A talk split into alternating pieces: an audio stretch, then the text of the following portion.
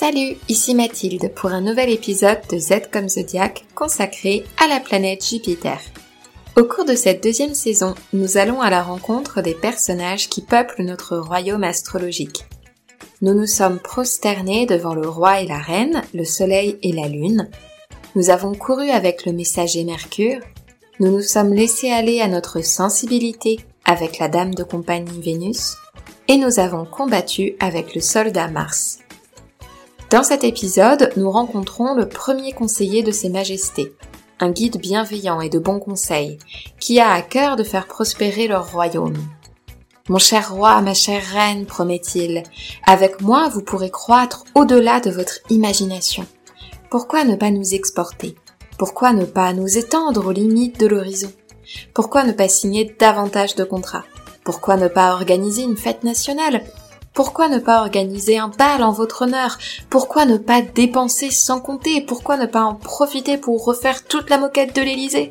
Jupiter est une planète collective. Elle traverse le zodiaque en 12 ans. Elle est donc plus lente que le Soleil, qui effectue ce trajet en un an seulement, mais elle est aussi plus rapide que Pluton, par exemple, qui peut passer 20 ans au même endroit et exprime donc des mouvements plus lents, de fond, moins personnels que générationnels. Jupiter se trouve précisément à mi-chemin entre les planètes dites personnelles et les planètes générationnelles, aussi appelées transsaturniennes. Jupiter fait le lien entre ce que tu es à titre individuel et la place que tu peux occuper dans le monde, au sein du groupe, du collectif, de la société à laquelle tu appartiens. On étudie Jupiter en astrologie mondiale pour analyser les mouvements de foule ou pour comprendre dans ton thème astral ton potentiel de réussite publique, et la nature de ton pouvoir fédérateur. À moins de faire le choix de te retirer du monde et de vivre en ermite, nous vivons tous et toutes au sein d'un groupe plus ou moins large, plus ou moins éparse, plus ou moins connecté. La croyance de Jupiter, c'est que vivre en société est une véritable aubaine. Car si, comme on le verra avec Saturne, vivre en collectivité demande d'affronter ses devoirs et d'accepter les contraintes de la loi, cela te donne aussi des droits.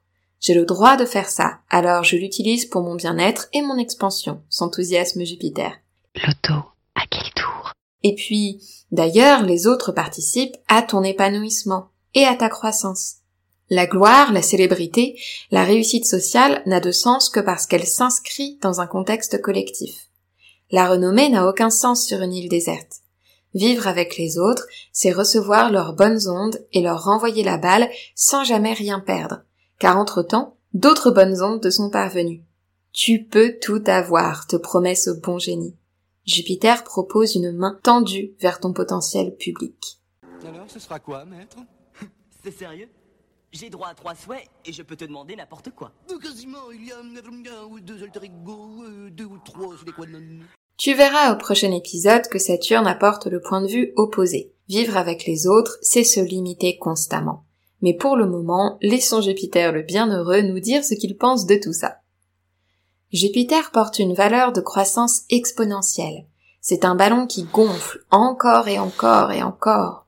Où s'arrêtera-t-il? Son ampleur et son autorité semblent sans limite. Enfin, jusqu'à ce que sa dilatation excessive entraîne son explosion. C'est la planète la plus volumineuse autour du Soleil, le plus gros objet céleste du système solaire. Jupiter est plus massif que tous les autres et emporte donc de nombreux satellites sur son sillage. Son attraction est telle que l'astre entraîne sur son passage de nombreux corps célestes, c'est le système jovien, qui réunit Jupiter et les astres sous son influence, ses lunes et ses anneaux. C'est une planète géante gazeuse, composée d'hydrogène ou de dihydrogène et d'hélium. Mhm. Comme l'air qu'on aime insuffler dans les ballons pour qu'ils gonflent, on revient à cette comparaison. Après le Soleil, la Lune et Vénus, c'est l'objet céleste le plus brillant, celui que tu as le plus de chances de pouvoir repérer dans le ciel à l'œil nu sans télescope.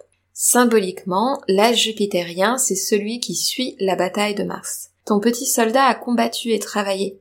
Après son tumulte et son vacarme, Jupiter prend le relais, avec la maturité de l'adulte épanoui qui peut se reposer et profiter tout à la fois des fruits mûrs de l'existence.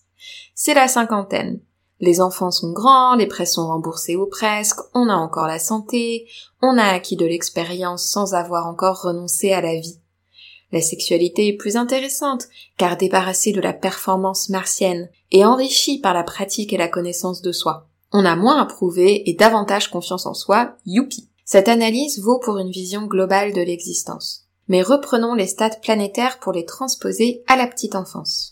Le stade solaire, c'est l'enfant qui naît et que l'on célèbre simplement parce qu'il nous fait l'honneur et la joie d'être là, présent et en vie. Le stade lunaire, c'est l'enfant qui se retrouve parcouru d'émotions et aspire à être protégé et à se blottir contre la chaleur réconfortante de l'adulte. Le stade mercurien, c'est l'enfant qui ouvre les yeux, perçoit l'extérieur et commence à établir une communication et une pensée. Le stade vénusien amène la sensation de plaisir, la recherche d'agréable par les caresses ou par le goût du lait. Le stade martien, c'est la prise de conscience de son action sur le monde. En mordant ou en tapant, l'enfant modifie son environnement. Le stade jupitérien, c'est ce qu'André Barbeau appelle cette chaude participation à la vie, et en jargon psychanalytique, c'est le bébé qui a bien tété et commence à digérer comme un bienheureux, ravi que son appétit ait été comblé par un sein ou une main généreuse. Ce stade jupitérien correspond à un épanouissement affectif, qui garantit une satisfaction de la gourmandise consommée. Si Jupiter a si bonne réputation, c'est parce qu'il symbolise la confiance et l'optimisme, la générosité et la bonté, la protection et la philanthropie, la parentalité qui protège, la paix et le pacifisme, la tolérance et la sympathie pour la nouveauté. Encore une fois, Jupiter promet qu'on peut tout avoir sans limite. We can have it all. Il est possible de donner de sa personne, de se diriger vers autrui, tout en s'épanouissement et en jouissant de ce qu'on possède déjà à titre personnel. Il s'agit de déplacer notre élan égotique vers l'univers, vers ce qui nous entoure c'est te rendre chez ton épicier traiteur et dire mettez-moi un peu plus là, oh et puis rajoutez-moi ça aussi, ça a l'air bon, ah et puis une bonne bouteille, c'était pas prévu mais ça donne envie. Dans une transaction où tout le monde gagne, car si ta table devient de plus en plus abondante et appétissante au fur et à mesure de tes achats, ton petit commerce de quartier prospère aussi par ce que tu viens de dépenser. Jupiter dilate et fait gonfler, il symbolise la victoire matérielle, tes acquis de fortune, ta richesse et ton confort, mais aussi ta réussite sociale, les honneurs que tu reçois, la satisfaction de parvenir à tes ambitions, et enfin ton triomphe affectif, à l'unisson avec ton milieu qui te protège, t'appuie, te donne ta chance et te propose des opportunités. Car l'être humain est un animal social en constante quête d'approbation, cherchant continuellement à s'évaluer par le regard d'autrui, ce qui lui permet de se situer dans le groupe et ainsi de valider son estime de soi.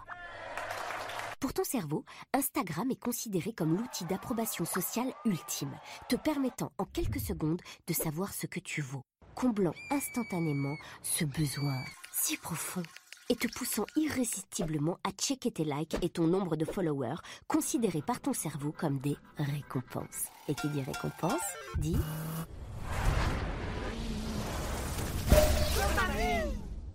Jupiter, c'est celui ou celle qui apporte de la cohésion, de l'organisation, de la coordination et donc de l'ordre. Il permet la synthèse et le syncrétisme, il unit les différents pôles en réunissant la passion et la réflexion, le primal instinctif et la raison, notre nature terrestre et notre nature céleste. Pourquoi choisir lorsqu'on peut fédérer et unir? Son symbole cursif évoque le Z de Zeus et de l'éclair, mais aussi une ouverture vers l'infini, qui prend source dans le matériel à l'aide de la croix de la matière qui illustre la rencontre de l'espace et du temps. Étymologiquement, Zeus, son nom grec, viendrait de divos, divinité, ou dies, les jours, Quant au nom Jupiter, cela viendrait de Zeus Pater ou Dies Pater, père de la lumière, ou peut-être encore Jus Pater, père du droit. En sanskrit, Jupiter se dit gourou, le guide donc. Selon Bernard Crozier, Jupiter tient la foudre dans sa main et cela exprimerait parfaitement sa symbolique de synthèse, c'est-à-dire la capacité de l'humain à figurer la lumière. Pour résumer, ton œil perçoit l'objet que la lumière a frappé, ton cerveau représente l'objet et propose une synthèse de ce que le mental perçoit. Le soleil, c'est l'œil qui rencontre l'objet. Mercure, c'est le nerf optique qui envoie les infos. Et Jupiter, c'est ta capacité de synthèse, de mise en place et d'intégration de l'information à ta structure cérébrale. Mais dans la mythologie, qui est Jupiter? Notre illustre héros. Jupiter naît de l'union de Chronos, Saturne et de Rhea, à une époque encore confuse où règnent les titans et les créatures monstrueuses. Chronos craint d'être détrôné par sa progéniture et engloutit ses enfants les uns après les autres pour éviter que le passage du temps ne le rattrape. Mais on en reparlera au prochain épisode. Bravant la cruauté de son époux, Rhea remplace son sixième enfant par une pierre que Saturne s'empresse d'avaler sans remarquer la supercherie. Jupiter est exfiltré et grandit loin de son terrible paternel. Devenu dieu adulte, il revient sur les lieux du crime, et grâce à une ruse fait ingérer au brutal Saturne une potion émétique qui le fait régurgiter ses enfants engloutis. Neptune, Pluton, Junon, Cérès et Vesta. Il tue son père et devient roi des dieux et des déesses, des cieux et de l'Olympe. Pendant son règne, le monde mythologique s'organise et croît à travers les légendes que l'on connaît. Et Emmanuel Macron, le président jupitérien, comme il le dit lui-même. Euh, Jupiter comme la planète? Alors non, là c'est Jupiter plutôt comme le dieu romain. Ah oui, quand même. Oui, enfin, il voulait sûrement juste dire qu'il serait un président respecté, qui prend de la hauteur par rapport au parti, qui guide l'action du gouvernement et des Français. Mais deux mois après son élection, le terme jupitérien est plutôt associé à l'image d'un monarque républicain dominateur. Ah oui?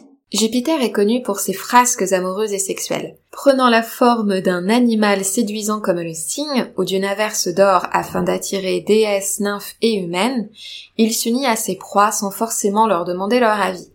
Il couche avec ses sœurs, sauf la virginale Vesta, et la moitié des personnages de la mythologie semblent connectés à lui tant il s'aime de façon prolifique. J'intègre ici un énième rappel sur le fait que ces récits mythologiques nous proviennent d'une antiquité gréco-romaine très misogyne et dont l'histoire n'aura guère retenu la parole ou la pensée des femmes.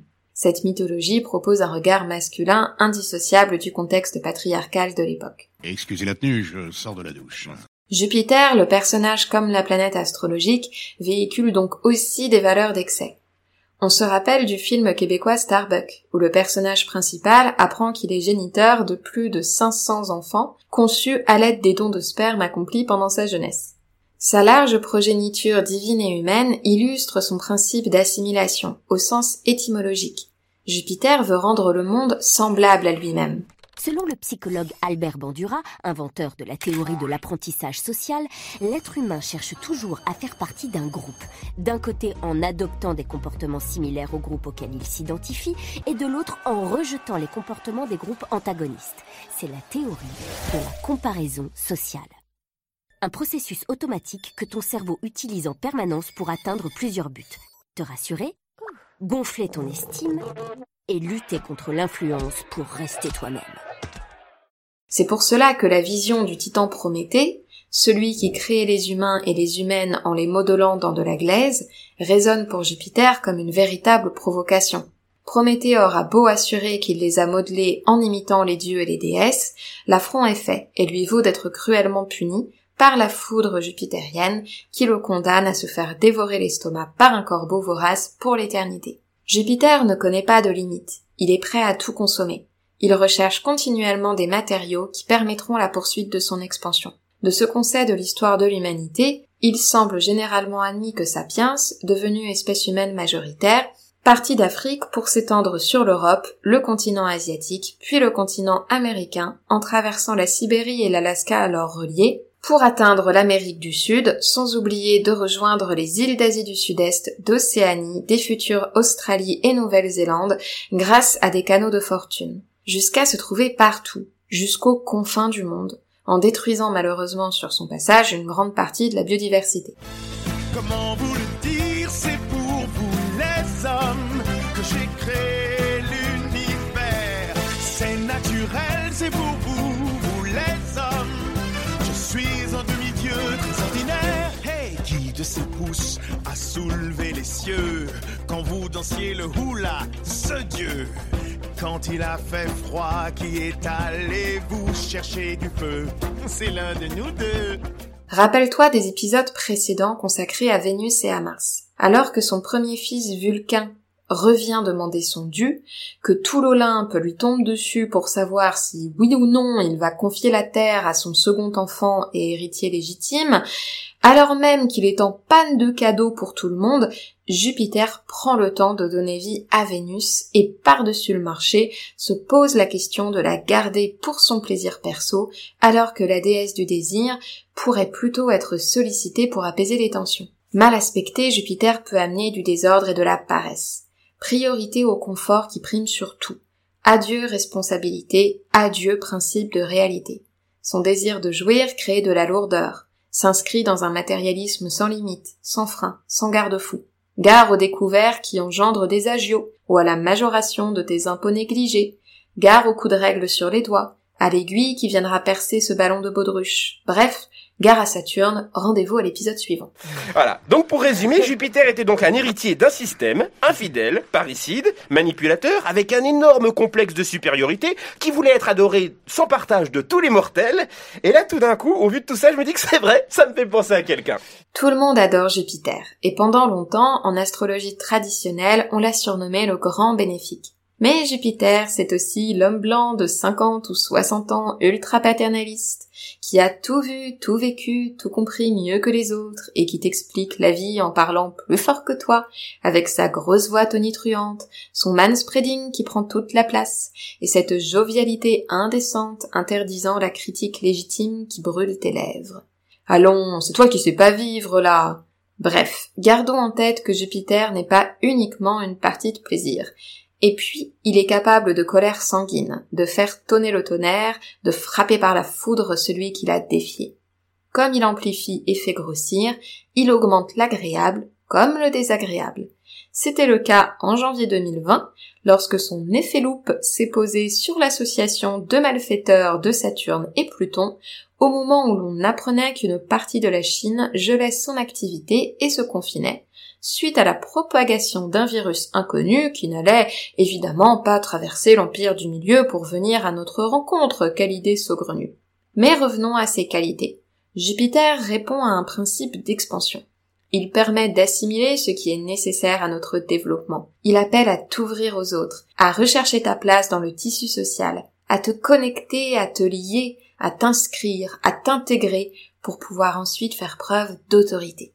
Astre extraverti et expansif, épanoui et enthousiaste, libéral et bienveillant, c'est aussi le garant de la loi, le magistrat, l'enseignant qui éclaire et transmet la connaissance, ou encore le thérapeute qui remet en ordre ta santé chaotique en prodiguant une guérison. Bref, comme d'habitude, tout dépend de comment Jupiter est aspecté dans un thème astral et de la façon dont nous décidons de suivre ses indications. Il est l'heure de passer à la promenade de Jupiter dans le zodiaque. C'est ma soirée, c'est pas ma soirée Ouais. Commençons bien sûr par le bélier. Dans cette énergie pionnière de lutte et de conquête qui brandit la confiance en soi en étendard, Jupiter a pour but de se réaliser lui-même. Armé de l'arc jupitérien, il se dote aussi d'une épée martienne. Suivez-moi, crie-t-il tout en coupant les lianes devant lui. La jeune énergie bélier a du mal à se discipliner. Jupiter peut donc devenir un peu belliqueux, comme écrasé par l'obligation de devoir constamment se jeter dans la bataille. Si le ring de boxe bélier se prête peu au compromis, Jupiter décontracte cette énergie. Il lui donne de la chaleur et l'humanise avec humour, c'est la figure du bout en train. En taureau, Jupiter développe un goût du confort et des sensuelles nourritures terrestres. C'est un signe qui l'épanouit puisqu'on y célèbre les plaisirs sains et les joies réconfortantes, la chaleur sociale et le goût littéral de la vie. Comme d'ordinaire avec ce paysage de cornes d'abondance, si une carence a été ressentie au début de l'existence, on peut chercher à développer une sécurité matérielle en se gavant de bonnes choses. Gare aux excès. Jupiter amplifie l'endroit où il se trouve. Il développe donc ici une nature de propriétaire, cherchant à s'enrichir, mais aussi à s'entourer d'art et de beauté, de vases remplis de fleurs du jardin et de pots de sucre alignés sur les étagères de la cuisine et de canapés confortables drapés de lin bio. Enfin, le taureau étant un signe de terre pragmatique, Jupiter obtient ici un côté un peu plus terre à terre, organisé et pratique, qui lui permet d'agrandir son charmant territoire. Puis Jupiter s'exile en Gémeaux. Rappelle-toi, l'exil ne constitue pas une condamnation à mort. La planète a juste une leçon à apprendre dans le processus. Jupiter est plus à l'aise lorsque sa route est toute tracée. Or, les Gémeaux sont un bureau de poste, où le panneau central indique 100 directions différentes possibles. C'est la figure de l'enseignante ou de l'enseignant coincé au milieu d'une classe pleine d'ados qui se moque avec irrévérence de ses propos. Dans ce signe, Jupiter doit apprendre à donner un sens à des informations volatiles. En Gémeaux, on prend un peu par-dessus la jambe les convictions assurées. Le signe est trop en quête de légèreté pour s'investir. Après avoir appris à se détacher de sa volonté propre, Jupiter s'initie à la diplomatie. Il doit rationaliser, expliquer, manœuvrer avec l'habileté mercurienne. Creusier parle de discursif, préféré à la synthèse jupitérienne. Jupiter double ici sa malice, son goût du jeu et du ludique. Jupiter en Gémeaux, c'est l'étudiant éternel qui ne cesse jamais d'apprendre, mais peine à faire prospérer ses acquis. Et ouf, à que voilà l'exaltation de Jupiter en cancer.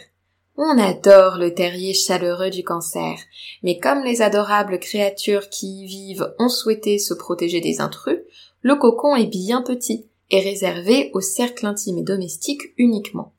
Qu'à cela ne tienne, armé de son pouvoir de dilatation, Jupiter va pousser les murs. S'il y a de la place pour deux, il y en a pour quatre, et puis pour huit, et puis pour seize, et puis pour davantage encore.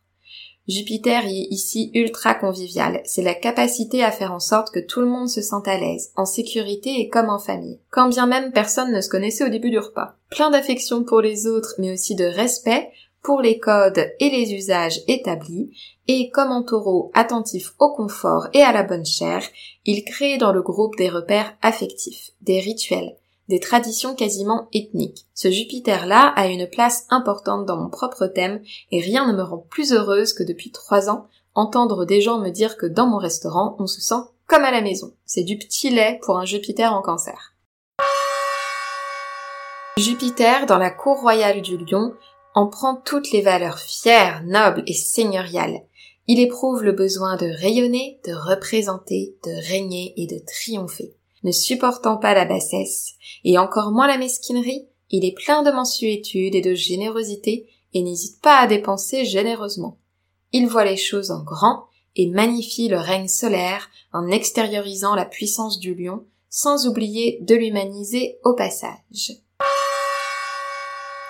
Le signe de la Vierge convient beaucoup moins à notre astre de l'amplification, dans la mesure où le signe propose une vision minutieuse par petits angles. Difficile de faire la teuf dans un atelier de couture ou dans une ferme qui croule sous les corvées, le ménage et le rangement.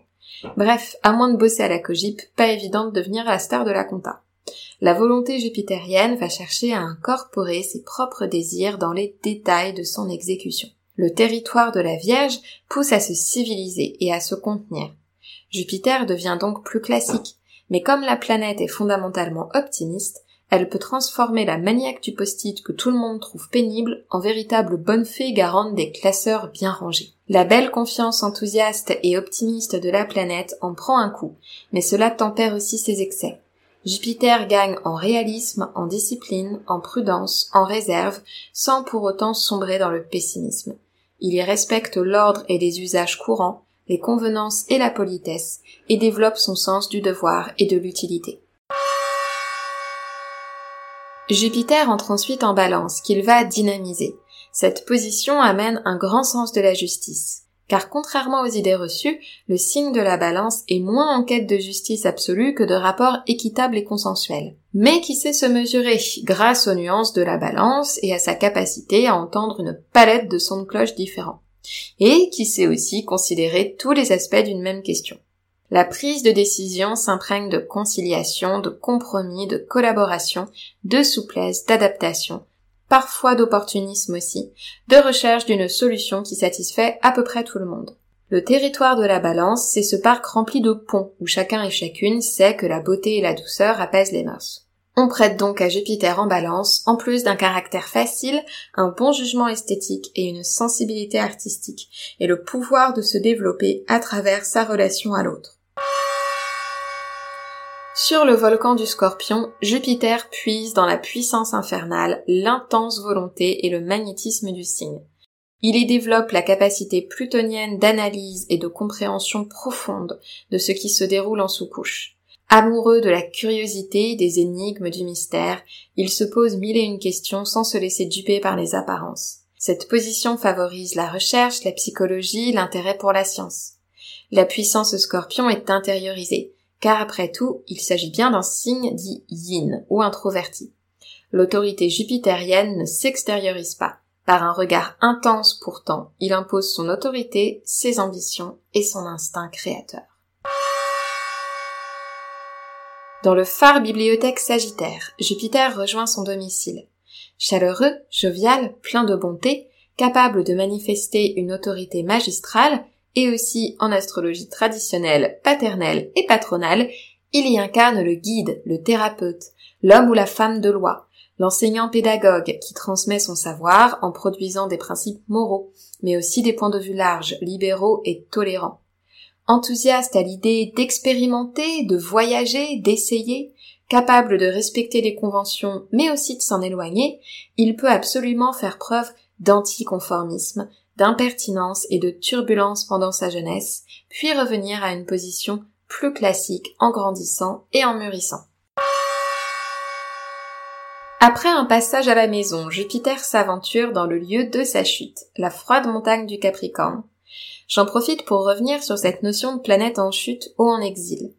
Je reçois parfois des messages de personnes inquiètes ou insatisfaites d'avoir leur lune en scorpion, leur Mars en cancer, leur Vénus en vierge. Or, la chute d'une planète n'est pas une mauvaise nouvelle en soi. Cela signifie simplement que la mission initiale prêtée à la planète et ses caractéristiques de départ s'y expriment avec moins d'aisance et de facilité. C'est une manière de comprendre le storytelling porté par l'astre, mais cela ne constitue pas une mauvaise composante du thème en tant que tel. Typiquement, dans un thème avec beaucoup de feu et d'impulsivité, avoir Jupiter en Capricorne peut être une bonne nouvelle, car cette position le rappelle comme Mars à ses responsabilités. Si sa chaleur humaine est annihilée dans ce signe, notre leader s'y voit doté d'une autorité naturelle, d'une aisance et d'un talent d'organisation, de réalisme et d'une recherche de résultats concrets et pragmatiques. C'est un général sévère qui doit organiser un siège de six mois au fin fond de la Sibérie. Il sait se plier à l'autorité et aux règles, et réclame la même chose de ses soldats. Peu tolérant envers les faiblesses et les vulnérabilités des autres, mais aussi envers les siennes, ambitieux, parfois passionné de pouvoir, il possède un grand sens de l'organisation et de la hiérarchie politique. Sur la base spatiale du Verseau, Jupiter retrouve sa capacité à idéaliser le collectif. Meneur de manifs ouverts et aventureux, esprit de justice sociale, d'idées humanistes et philanthropiques, il retrouve, comme en Sagittaire, sa capacité à intégrer le mouvement de groupe. Mais cette fois-ci en y rajoutant une bonne dose d'insolence joyeuse, de provocation née de l'absence de crainte de heurter les codes établis, les préjugés ou la sacro-sainte autorité des personnes en charge. Peu soucieux de la hiérarchie, il tient à démontrer ses qualités humaines plutôt que des compétences précises. Les diplômes de toute façon résultent d'une construction sociale, du mérite, et on ne devrait pas y prêter plus d'attention que ça au final. Lorsque Jupiter plonge dans l'océan du poisson, il revient un peu chez lui, car pendant des siècles, avant que les astronomes ne repèrent Neptune, Jupiter possédait à la fois les clés du Sagittaire et celles du poisson. Dans ce signe, il se laisse submerger par sa propre bienveillance et son infinie générosité. Son atout réside dans sa vision globale, holistique, synthétique et mondialisée des choses. Comme l'océan poisson n'a pas de limite, son expansion est illimitée.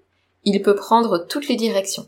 C'est une position féconde, de générosité, d'humanité, d'abondance qui peut mener au mécénat, à l'humanitaire, aux soins, mais aussi au marketing globalisé. Comme toujours en poisson, gare aux illusions et aux grandes espérances qui déçoivent lorsqu'on revient à la réalité, et à la tentation de jouer au Saint Bernard martyr et sacrificiel. Cet élan, cette complicité totale de vos fidèles envers vous, vous l'accordez à quoi? Moi, j'y suis pour rien. hein. Je suis que le maillot véhiculatoire de la pensée Richelieu. hein. Vous êtes originaire de l'Himalaya, je crois. C'est-à-dire que je suis euh, d'origine tibétaine. J'ai été élevé par le grand Dalai Lama. Et après quoi, je me suis dit, putain, il faut que j'aille euh, dispenser la pensée Richelieu à travers le monde, quoi, voilà.